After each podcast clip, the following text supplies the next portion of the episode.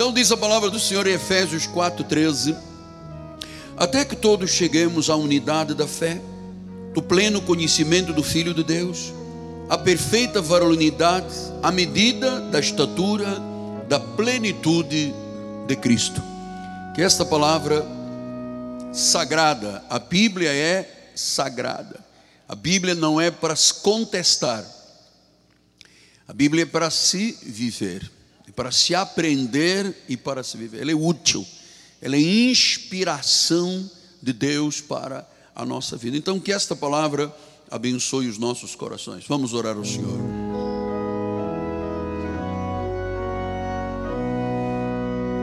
Senhor Jesus Cristo, nós nos curvamos perante a magnificência, o trono, o altar de Deus. Nós nos curvamos, ó oh Deus, com humildade diante do Criador, porque nós sabemos em quem temos crido, sabemos que o nosso Deus é poderoso Sabemos que a Sua palavra é viva, é eficaz, é cortante, não voltará vazia.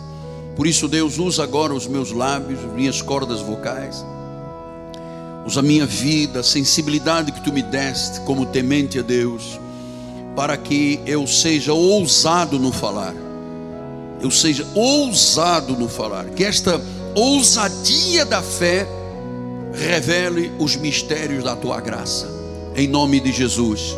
E o povo de Deus diga: Amém, Amém e Amém. Meus amados irmãos, minha família, santos preciosos, meus filhinhos na fé, aqueles que foram gerados por este altar, aqueles que neste apostolado estão vendo Jesus sendo gerado no seu interior, até que Cristo seja formado em vós, disse o apóstolo São Paulo. Eu começo esta mensagem, este sermão, esta homilia, este recado do Senhor, sempre louvando. Esta palavra é encantadora para o meu espírito, louvando ao Senhor, porque nós temos invocado o seu nome. E eu quero dar graças a Deus porque todos os seus atos são maravilhosos. O nosso Deus é grandioso. A Bíblia diz que não há nenhum semelhante a Ele, porque dele, para Ele, para Ele, por Ele são todas as coisas. Então, ao Senhor Jesus Cristo, a glória eternamente a igreja diga amém, amém, amém. Então, amados filhos, nós continuamos vendo o apóstolo São Paulo desenvolvendo um pensamento que visa a edificação do corpo de Cristo. Veja que estas palavras diz: até que todos cheguemos à unidade, ao pleno conhecimento, à perfeita varonilidade, à medida da estatura. Cada uma dessas expressões, nós vamos ter que fazer um estudo na igreja. Porque Deus está mostrando através de Paulo que há um processo espiritual de maturidade que tem que acontecer na igreja. Falou em unidade da fé, falou pleno conhecimento, perfeita varonilidade, medida da estatura. E eu vou lhes dizer, filhos amados, que este é o alvo da nossa igreja. Que isto aconteça, porque estes valores são invioláveis e eles precisam de ser atingidos plenamente, atingidos e preservados. Esse é o objetivo da nossa igreja. Nossa igreja não mantém crianças espirituais. Ainda que alguém chegue aqui, passado um tempo, pelo decorrer do tempo, ele vai ganhando arcabouço, estruturas, músculos espirituais, porque ele é alimentado de alimento sólido. Deixa de ser criança espiritual para ser maduro, um adulto espiritual. Então vamos ver o que, que Paulo diz. Até que todos, até que todos cheguemos à unidade da fé. Ele diz que todos. Apóstolo, quem são esses todos? Todos os crentes, todos os remidos, toda a igreja, todos os salvos, todos os eleitos, todos os escolhidos. Pastor, quer dizer que é, a unidade da fé, este processo espiritual é para todos os crentes? Sim. Infelizmente, amado, você deve conhecer pessoas, eu conheço, infelizmente, que têm 10, 20, 30, 40 anos na obra de Deus e nunca conheceram a unidade da fé, nunca tiveram um pleno conhecimento de Jesus, nunca se sentiram perfeitos como um varão de Deus, ou a medida da estatura da plenitude de Cristo. Por quê? Porque não são ensinados a isso. Diz que todos, até que todos cheguemos, quer dizer que é possível isto acontecer. Quizás isto tem que acontecer entre nós, entende, doutor Heitor? Tem que acontecer na vida de todos nós. Todos temos que chegar a este grau de maturidade. E hoje eu quero abordar o primeiro ponto Domingo vamos falar do segundo, e depois terceiro e quarto, enfim. Hoje nós vamos falar sobre a unidade da fé. Você sabe que a fé é o instrumento da salvação. Efésios 2,8 faz uma declaração que eu guardo decorado há muitos anos da minha vida. Ele diz: Pela graça sois salvos, não é pela lei, não é por sacrificar, não é por batizar nas águas, não é por pagar o preço, não é por. Não. Pela graça sois salvos mediante a fé. E diz que esta fé não vem de nós, não é um fato natural, não é aquela fezinha que eu vou ter para jogar na loteria, tem nada a ver com isso. Ele diz: é um carisma, é um carisma, é uma dádiva, é um dom de Deus. Portanto, o instrumento que Deus usa para a salvação é a fé. Pastor, e o crente tem um chamado a conhecer e a viver isto? Claro, amado. Olha o que diz em Romanos 1,17: Visto que a justiça de Deus se revela onde? No Evangelho. Agora ele diz: de fé em fé, de palavra em palavra, de mensagem em mensagem, de glória em glória, como está escrito. Agora vamos dizer todos juntos com alegria, ninguém dormindo aqui, tá bom? O justo viverá por fé, não é pelo que vê, é por fé. É aquela certeza, aquela convicção que Deus dá, que começa com o passo para Jesus, para a salvação.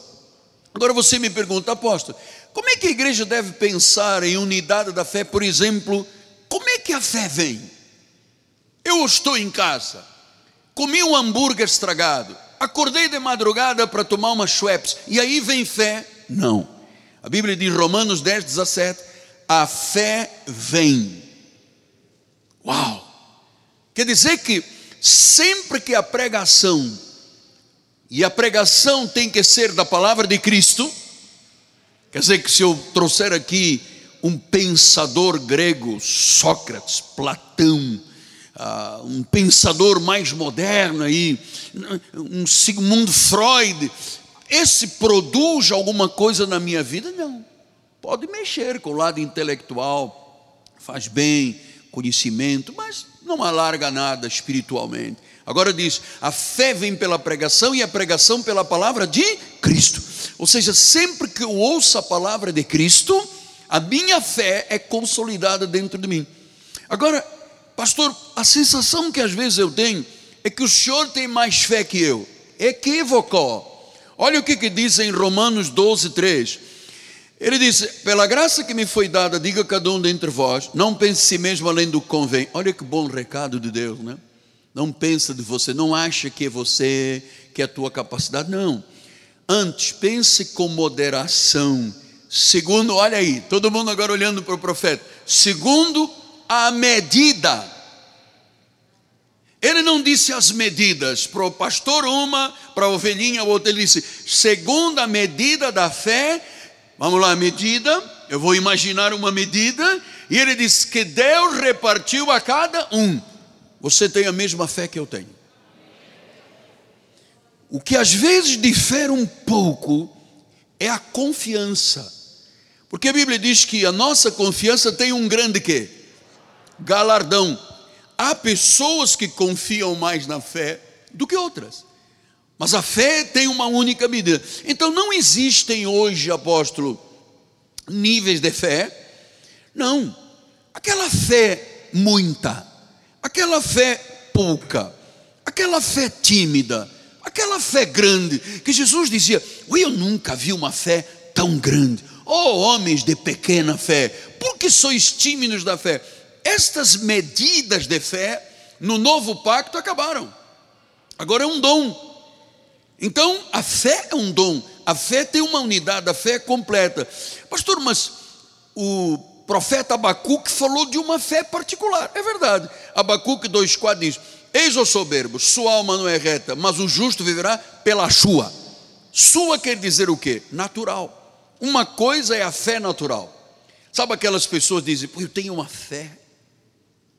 Acho que eu, eu vou comprar o meu carro, tá? É uma fé. Vou jogar, não sei o quê, uma fé. Outra coisa é você ter um tipo de consciência sobrenatural de um dom que lhe faz ter a certeza e a convicção. Então, no passado, na lei, era a sua, era natural. No novo pacto, não há minha fé. É uma medida da fé, dom, que é a mesma fé de Jesus, senhores. Nós temos a mesma fé de Jesus. O dom, o carisma, o dom da fé. E veja que isto é tão importante, tem que ser unidade da fé. Uma crença correta, unidade da fé. O que é que disse Efésios 4, 5? Há um só Senhor, há duas, três, quatro fés. Não, apóstolo, há um só Senhor, há uma só fé, há um só batismo. Meus amigos, uma só fé. Irmãos queridos, senhores, há uma só fé. Vamos pensar na unidade da fé. Há uma só fé. Então, pastor, e aquelas experiências de Mateus, Marcos, Lucas e João, quando as pessoas dizem assim: aumenta minha fé. Isso era o velho pacto. Ou eu estou fraco na fé. Isto é o velho pacto. No novo pacto, nós não temos a fé centrada no nossa, da sua, da carne, é uma fé dom. E veja que eu tenho que lhe explicar isso aqui que é lindo, lindo, lindo. Vamos lá? Em Gálatas 3:23, agora Paulo revela o pacto da graça à igreja dos Gálatas e consequentemente à igreja de Cristo vive. E ele diz aqui em Gálatas 3:23, antes que viesse a fé. Ah, como?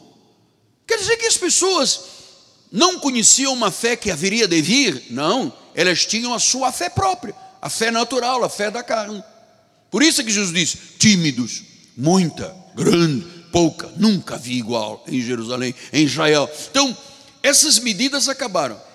Antes que viesse a fé, esse dom, estávamos sob a tutela da lei, estávamos debaixo da prisão da lei de Moisés, estávamos encerrados para essa fé. Agora, que de futuro haveria de revelar-se? Qual era a fé que de futuro haveria de revelar-se? O dom da fé. Então eu disse que antes que viesse a fé, uma fé que haveria de revelar-se no futuro. Versículo 24 diz: De maneira que a lei nos serviu de aio, a lei serviu para nos conduzir a Cristo, a fim de que fôssemos justificados não por obras, não por sacrifícios. Eu não tenho que pagar um preço, eu não tenho que me esforçar, eu não tenho que suar. Isso era o velho pacto. Esforça-te. A salvação não vem por esforço, vem pela graça e pela fé. Então disse: a lei serviu de aio, a lei foi o, o, o patrão que nos levou, né? o chefe que nos levou ao conhecimento de Cristo. Depois diz no versículo 25: Mas tendo vindo a fé, chegou o dom da fé essa fé que haveria de revelar-se, o dom maravilhoso. Uma vez que você entende, já não permanecemos subordinados à lei. A lei é um aio. Sabe, o aio era os grandes homens de Roma, quando tinham seus filhos, seus esposas, eles entregavam um aio para que o aio educasse, e quando ele chegava à idade já adulta, era devolvido à família educado. A lei serviu para isso. A lei foi um aio que nos pegou na nossa mão e nos conduziu a Cristo. Uma vez que chegamos a Cristo, não mais um aio, não mais a lei, não mais sacrifícios, não mais cerimônias, não mais batismos, não mais jejuns, não, foi um aio. Versículo 26, aleluia! Todos vós sois filhos de Deus mediante a fé. Qual fé? A que se revelou. Pela graça sois salvos mediante a fé. Veja, mediante a fé, o dom da fé. Então, uma vez que nós estudamos isto, a fé dom é a verdadeira, é a poderosa, é a única pelo qual somos salvos. Sabe como é que Paulo disse a Tito? Que essa fé tinha uma característica muito linda. Olha lá, Tito 1, 1 e 2. Paulo, servo de Deus e apóstolo Jesus Cristo, para promover a fé que é dos. Ah! É dos eleitos, não é dos judeus, é dos eleitos. Então a lei serviu de aio, né? o treinador, o coach. Vem cá, vem aqui, serve, serve. Agora, olha, eu te apresento a Jesus e eu me retiro da sua vida. Que pena as igrejas não entenderem isso, não é verdade, filhos amados?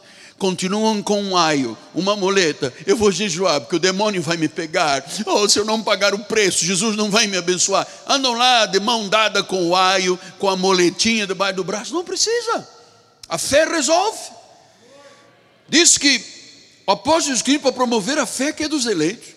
O pleno, olha, nós vamos estudar isso aqui domingo. O pleno conhecimento da verdade, segundo a piedade, segundo a graça, segundo a Eusébia. Versículo número 2: Na esperança da vida eterna, que o Deus que não pode mentir prometeu antes dos tempos eternos. Diz que a fé é dos eleitos. Maravilhoso. Pastor, qualquer pessoa desta terra, filhos de Deus e filhos do diabo, podem ter esta fé, dom, que dispensa o aio. Você sabe que há mais de 30 anos eu também andava com um aio, era também um pregador da lei, até que um dia Deus disse: dispensa o aio, Miguel, você não precisa do aio, precisa da lei, muleta, para te amparar. Você agora tem um dom, tem uma medida, tem a fé completa. Eu disse: aio, vai embora. Eu te dispenso da minha vida. Eu agora tenho uma fé poderosa, que é a fé dos eleitos. Então, esta fé, diz em 2 Tessalonicenses 3,2: para que sejamos livres dos homens perversos e maus. Agora, irmãos, surpreendam-se, filhos amados, meu amado, meu amigo, meu irmão querido, ouça, a fé não é de todos. Não é de todos, não. A fé é dos eleitos.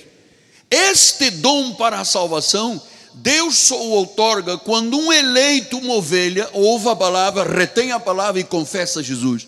Somente. O lobo pode fazer isso? Não.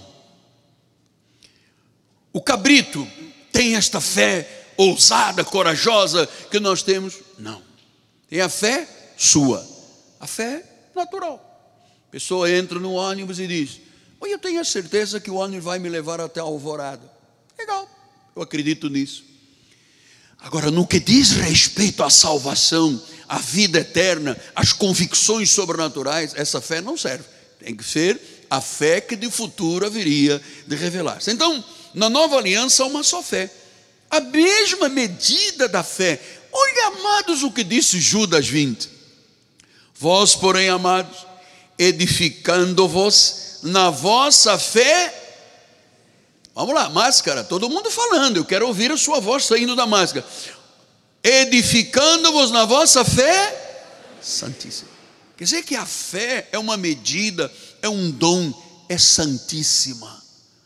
É a fé que vence, é a fé que traz a salvação, é a fé que dispensa o aio, é a fé que diz: Aio, Moisés, você serviu para me mostrar Cristo, mas eu agora já o conheço.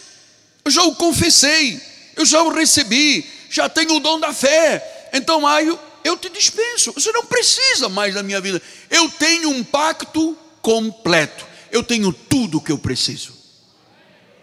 Você pode dizer um aleluia? Um pouquinho mais forte, vamos lá, sem constrangimento. Aleluia! Então, esta é a fé, esta é a fé que de futuro, e o futuro chegou em Cristo. Domingo nós vamos falar sobre o pleno conhecimento do Filho de Deus. Mas a fé que vence é uma fé que prevalece, é uma fé que supera. Eu gosto desta expressão, irmã Torquato, a fé que supera, Hã? a fé que vence, a fé que não esmorece. E eu queria agora usar é, para complemento deste estudo tão precioso. Mas eu vou lhe dizer uma coisa. Você pode andar em qualquer seminário 10, 20, 30 anos, fazer mestrado, doutorado, doutorado pós-doutorado, pós você nunca vai ouvir o que ouviu esta noite. Robson, não vai ouvir. Vai ouvir, jejua porque o diabo vai te pegar. Cuidado, perdeu a salvação. Mas é, este é o aio, este é o educador, este é o treinador, é o coach que trouxe pela mão até te apresentar a Jesus. Depois não preciso. Eu tenho um pacto completo de melhores e superiores promessas. Olha, uma palavra que me faz superar qualquer situação. E eu sei que Deus tem trazido pessoas esta noite à igreja, ou estão participando. Quem sabe uma pessoa em Portugal, na Inglaterra, na Irlanda, na Alemanha, sabe, na Baviera, lá na Áustria, num fundo de um quarto atirado aos ratos, aos gatos e aos baratos, sem esperança na vida. Ouça, eu quero lhe falar o que, que esta fé pode fazer. Eu vou lhe falar numa viúva. Uma viúva que importunava um juiz. Você conhece esta parábola aí? Em Lucas 18, 1 a 8. Olha lá. Desse-lhe Jesus uma parábola sobre o dever de orar sempre sem esmorecer. Havia em uma certa cidade um juiz que não temia a Deus, não respeitava homem algum. Havia também naquela mesma cidade uma viúva que vinha ter com ele, não sei quantas vezes ela foi, 10, 20, 50, não sei, mas vinha e dizia: Juiz, excelência, julga minha causa contra o meu adversário. Ele, porém, por algum tempo, não a quis atender-se. Chamava o chefe do cartório, bota essa mulher para fora. Não quero aqui crente dentro do meu gabinete. Então, chegou uma hora, ele pensou, bem, que eu não temo a Deus é uma verdade. Eu não respeito homem algum, homem algum, é uma verdade. Todavia, por favor, foque agora, bota o teu coração, bota a tua inteligência nisto aqui. Todavia, como esta viúva me importuna, porque ela poderia ter dito à primeira excelência, eu sei que o senhor não respeita ninguém, não teme a Deus, tem aqui uma causa contra aquele adversário que está no meu ex-adversário, o senhor pode julgar esta causa? E o juiz disse, não vou julgar, põe essa andada aqui para fora. E ela disse, oh, meu karma é sofrer, ninguém me ama. Vou me atirar a um prato de sopa para não me atirar da ponte Rio-Niterói. Eu sei que eu sou um trapo de imundícia. Ela não fez isso. Você não vai fazer isso. Você não vai desistir de nada da vida. Porque ele diz: Olha, esta viúva me importuna. Olha a fé desta mulher, hein? E eu disse: Eu vou Ele disse: Eu vou julgar a sua causa para não suceder que por fim venha a molestar. Então, um homem que não acreditava em Deus, não respeitava Deus, não respeitava nada, de repente, por causa de uma mulher de fé, ele começou a ter medo dessa mulher. O juiz disse: ela vai me lascar. Eu vou julgar a causa dela. E diz o versículo de número 6: Então disse o Senhor: Considerai no que diz este juiz iníquo. Não fará Deus justiça aos seus escolhidos? Fará ou não fará? Claro que fará. Você acha que uma situação de injustiça pode permanecer na nossa vida? Não pode, mas é, ele disse: Ele fará justiça aos seus escolhidos, que a Ele clamam dia e noite, não pode esmorecer. Esta viúva não esmoreceu. Ela foi uma vez, bota para fora, foi duas, bota para fora. Isso tem a ver com oração, tem a ver com foco de vida, tem a ver com perseverança, tem a ver com determinação, com superação. Ele disse: Deus não fará Deus, se um juiz iníquo chegou uma hora e disse: Eu vou julgar a teu favor, será que Deus não fará justiça aos seus escolhidos que a Ele clamam dia e noite, que não deixam de vir à reunião de oração, o estudo bíblico, a escola bíblica, a juventude aos domingos, embora pareça que às vezes está demorando em defendê-los? E ele termina com uma expressão. Olha, por favor, guarda isso na tua mente e no teu coraçãozinho. Amigo, servo do Deus Altíssimo, meu Senhor, minha amada, ouça, digo-vos, porém, que depressa Deus vai fazer justiça. Contudo, quando vier o filho do homem, agora vem a questão chave desta mensagem. Ele vai encontrar gente que tem fé ou não? Então eu lhe faço essa pergunta, meu querido irmão: Deus encontra em você fé ou não? Sim, encontra. Então, Jesus ensinou aqui, eu tenho 20 minutos, amado. Jesus ensinou a orar com persistência. Você sabe que Jesus foi um profeta poderoso nos feitos e na palavra. E nós seguimos os seus passos nesta igreja na questão da fé, na oração, porque ele foi o grande mestre da oração. Ele foi o mais elevado paradigma nas súplicas. Então ele ensinou, versículo 1: você deve orar sempre sem nunca esmorecer. Amado, ouça, eu venho ensinando já há algum tempo aqui neste ministério, somente pelo menos há 41 anos, que a oração é uma arma. Nada pode ser feito sem vida de oração. A oração é persistente, a oração é incessante, a oração é constante, até que alcancemos as misericórdias daquilo que nós estamos solicitando a Deus. Então, a conversão, quem sabe, alguém está aqui esta noite, ou participando pelo culto nas mídias sociais, quem sabe você está orando pelo, pelo teu filho, que tem sido um desgosto na tua vida. Quem sabe uma mulher, uma mãe, uma esposa pedindo pela transformação do seu marido. Um marido pedindo a transformação do coração da esposa. Alguém precisa de força para abandonar um vício. Alguém que tem uma montanha que precisa de ser removida esta noite. Jesus disse: batei, batei, batei, batei, vai se abrir a porta. Excelência, julga a minha causa. Não. Excelência, julga a minha causa. Não. Excelência, julga a minha causa. 10, 20. Chegou uma hora, ele disse: Ih, esta senhora vai me molestar. Um homem que não acreditava em Deus, que não respeitava Deus. Há uma hora em que Deus reverte, faz um volte-face, reverte situações, quem sabe uma causa na justiça, ou você que procura uma porta de emprego, ou você que quer ver a sua família transformada. Então veja o exemplo da viúva da fé. Versículo número 2 disse: Havia naquela cidade um juiz que não temia a Deus, não respeitava homem algum, mas havia também naquela cidade uma viúva que dizia: julga a minha causa contra o meu adversário. E diz o versículo 4, nós estamos guardando isso. Por algum tempo ele não quis atender. Parece que às vezes demora, né? As coisas de Deus às vezes eram. Já pedimos uma, duas, já viemos o culto, não aconteceu nada. Deus está trabalhando. E Deus gosta de trabalhar no turno da noite diz que ele dá aos seus filhos enquanto eles dormem. Eu durmo pouco, mas enquanto eu estou dormindo, Deus está operando na minha vida. Versículo número 5. Todavia, como esta viúva me importuna, você sabe que esta questão de importunar, como é que Paulo explicou isto aos Tessalonicenses? Olha lá, 1 Tessalonicenses 5,17. Orai sem cessar. Salmo 119, 164. Sete vezes no dia eu te louvo pela justiça dos teus juízos. Sete vezes eu te louvo. Às vezes eu vejo pessoas na igreja na hora do louvor. Estou nem aí O salmista diz sete vezes por dia.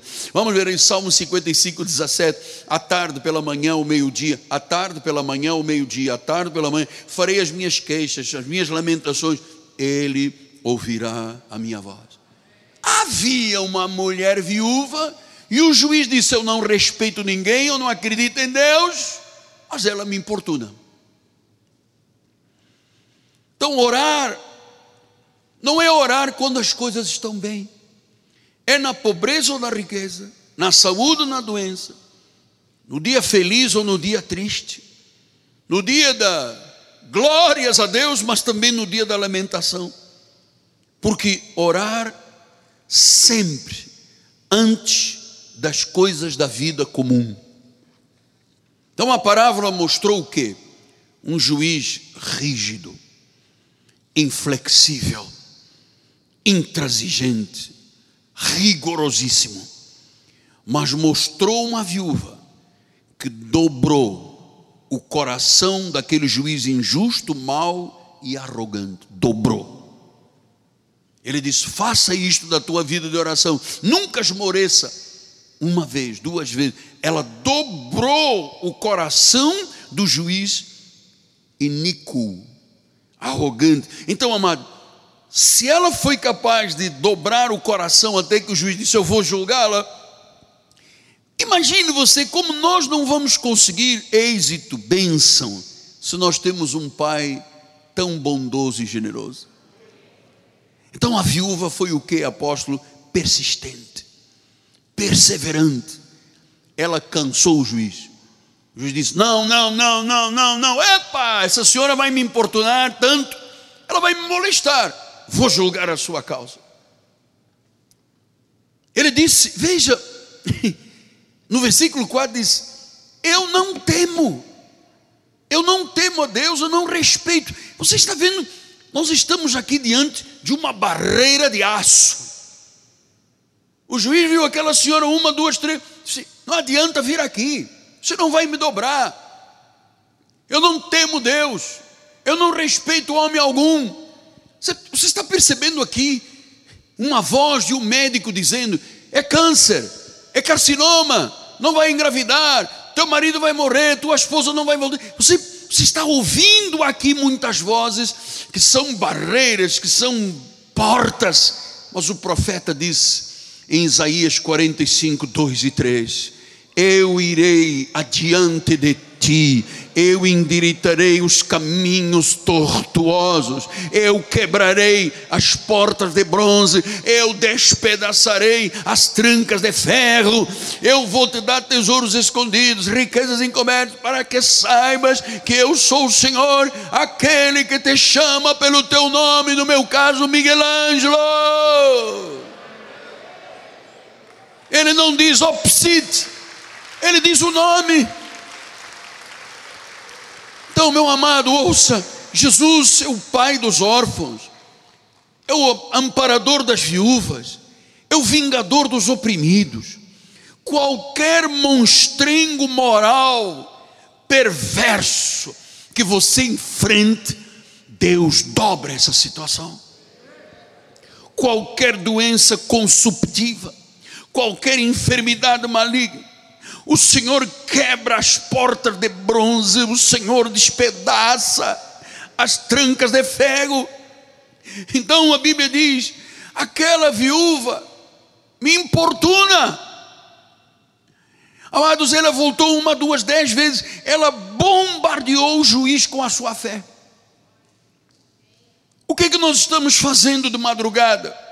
Bombardeando os céus, bombardeando a terra, bombardeando o inferno, chamando à existência coisas que não existem. Amado, há de haver um momento, fruto da nossa perseverança, que vamos superar, que vamos ver o Pai dizendo: Você é eleito, escolhido, eu vou te dar a vitória.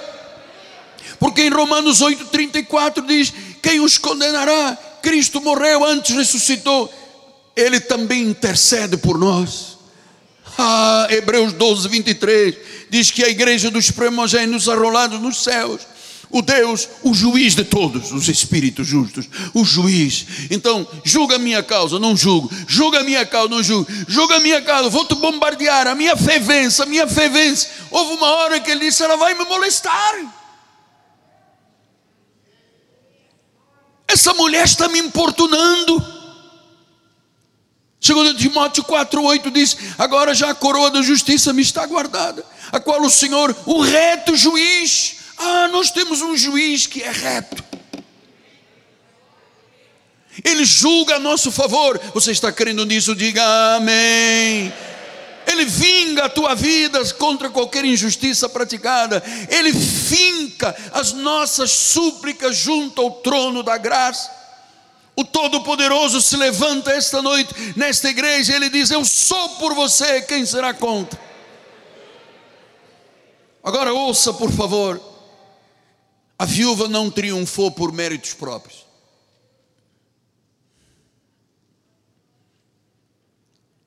Há uma promessa do Senhor que diz que se você bater, bater, a porta vai se abrir. Ela disse em 18:3 de Lucas: Julga a minha causa contra o meu adversário. Ela fez isso inúmeras vezes, não sabe quantas. Sabe quem triunfou? A fé. A fé. Amados, nós vencemos pelo precioso sangue do Cordeiro nós vencemos pelas chagas de Cristo, nós vencemos pelo sacrifício do Calvário. Por isso é que ele disse em Lucas 18, 7: Não fará Deus justiça aos seus escolhidos? Será que nós nascemos para apanhar da vida e pronto? Os espiritistas dizem: Isso é o meu karma. Ah, porque bisavô sofreu e agora eu estou me aperfeiçoando porque o meu bisavô praticou muitos pecados. Amado, não fará Deus justiça aos seus escolhidos.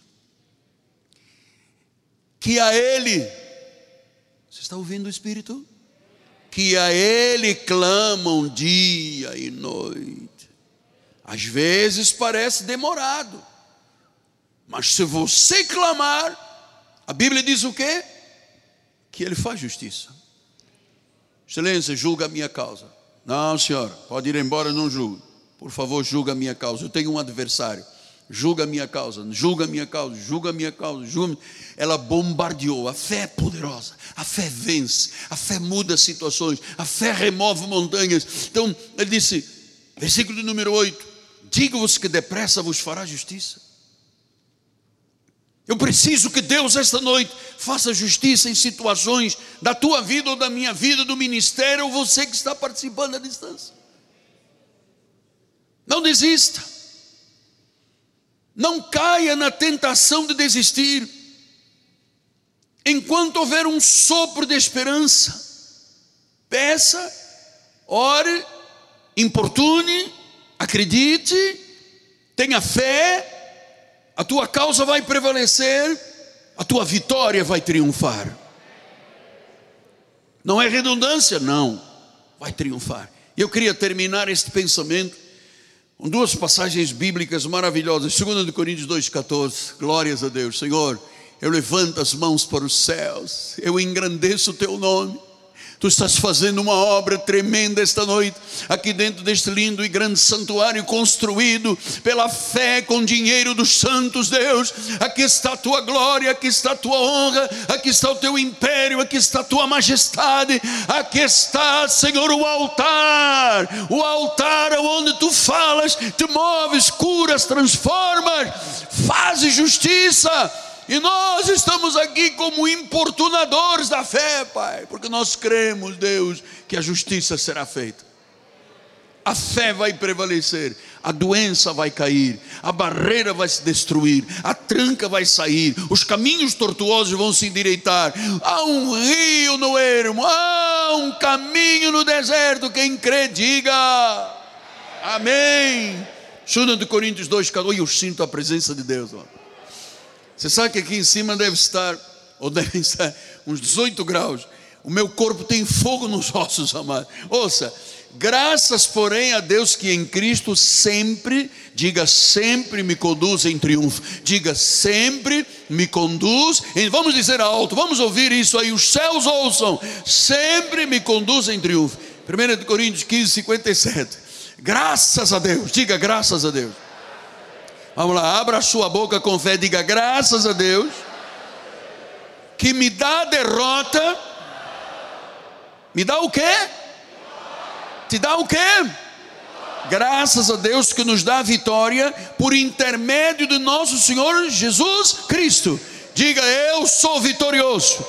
Diga eu sou triunfante. Diga eu triunfo, eu venço, eu tenho vitória Diga agora um glória a Deus.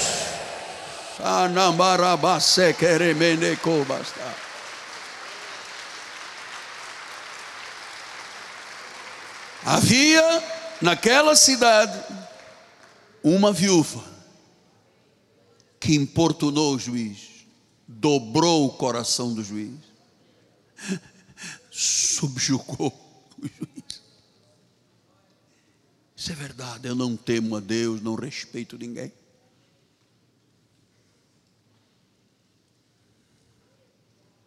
Mas a fé, a fé,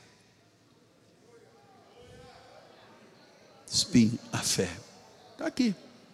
A fé vence. Até que um dia ela chegou lá com a sua petição. O chefe do cartório só podia levar ali o juiz para. Eu disse, mais uma vez esta viúva. Eu acho que se eu não julgar a causa dela, vai me lascar em algum momento. Está aqui, vitoriosa. Que esta noite o reto juiz te conceda não apenas uma liminar, mas a vitória na tua vida.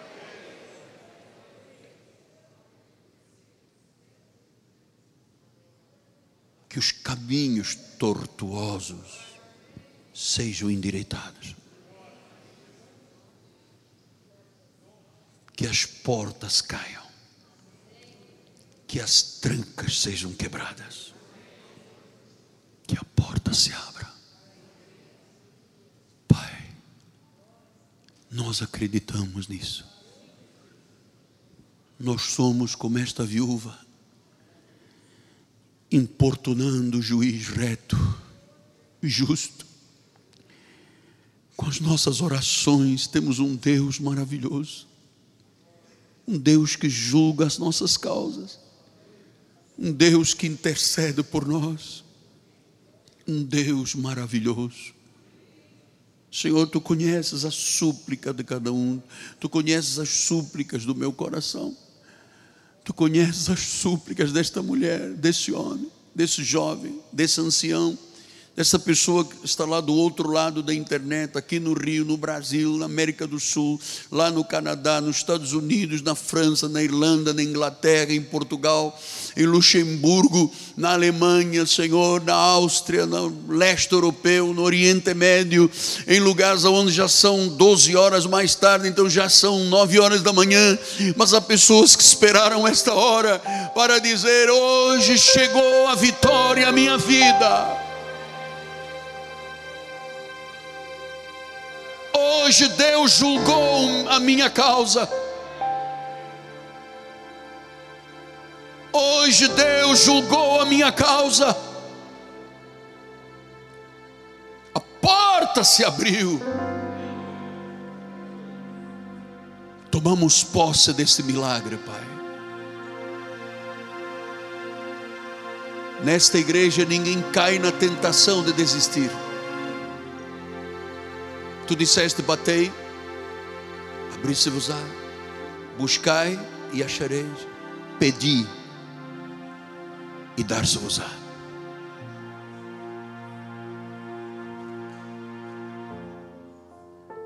Você creu nisto? Você recebeu.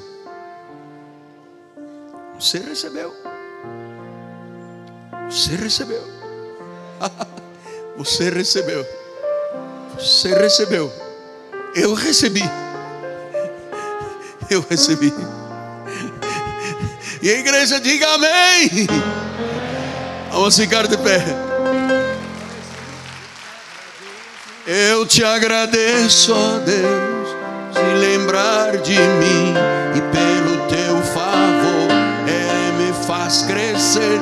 Eu vivo pela fé e não vacilo, não desisto. Eu sou de Deus, eu sou de Cristo. Oh, oh, yeah.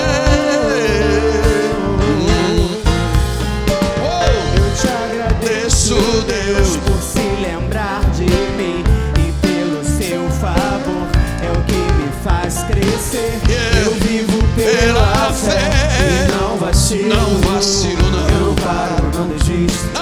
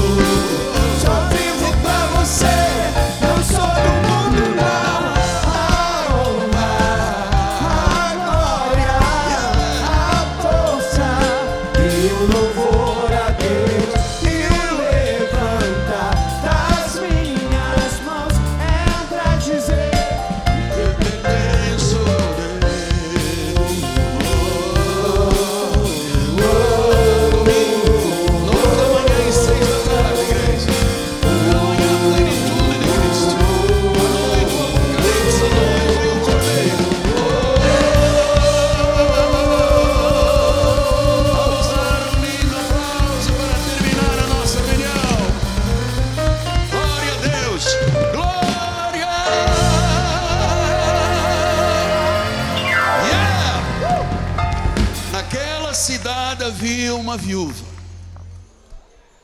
que importunava, que dobrou o coração do juiz, que tinha dito: Eu não confio, não acredito, não aceito Deus, não respeito ninguém. Amado, você não sabe quando Deus age, ninguém pode impedir. Levante as mãos para os céus. Obrigado, Pai. Com reverência, com todo o nosso amor, Pai. Te agradecemos, Deus, por podermos ter passado esse tempo em tua casa, recebido o alimento, o pasto verdejante, bebemos das águas tranquilas e de descanso, estamos completos, plenamente satisfeitos. E vamos voltar agora aos nossos lares. Teus anjos nos guardem, livre de todo mal, nos torne invisíveis perante os nossos inimigos. Que o escudo da fé esteja erguido contra qualquer dardo inflamado do maligno. E agora vamos, vamos nesta fé, a fé de Cristo, em nome de Jesus. Boa noite, igreja. Boa noite, até domingo, nove da manhã.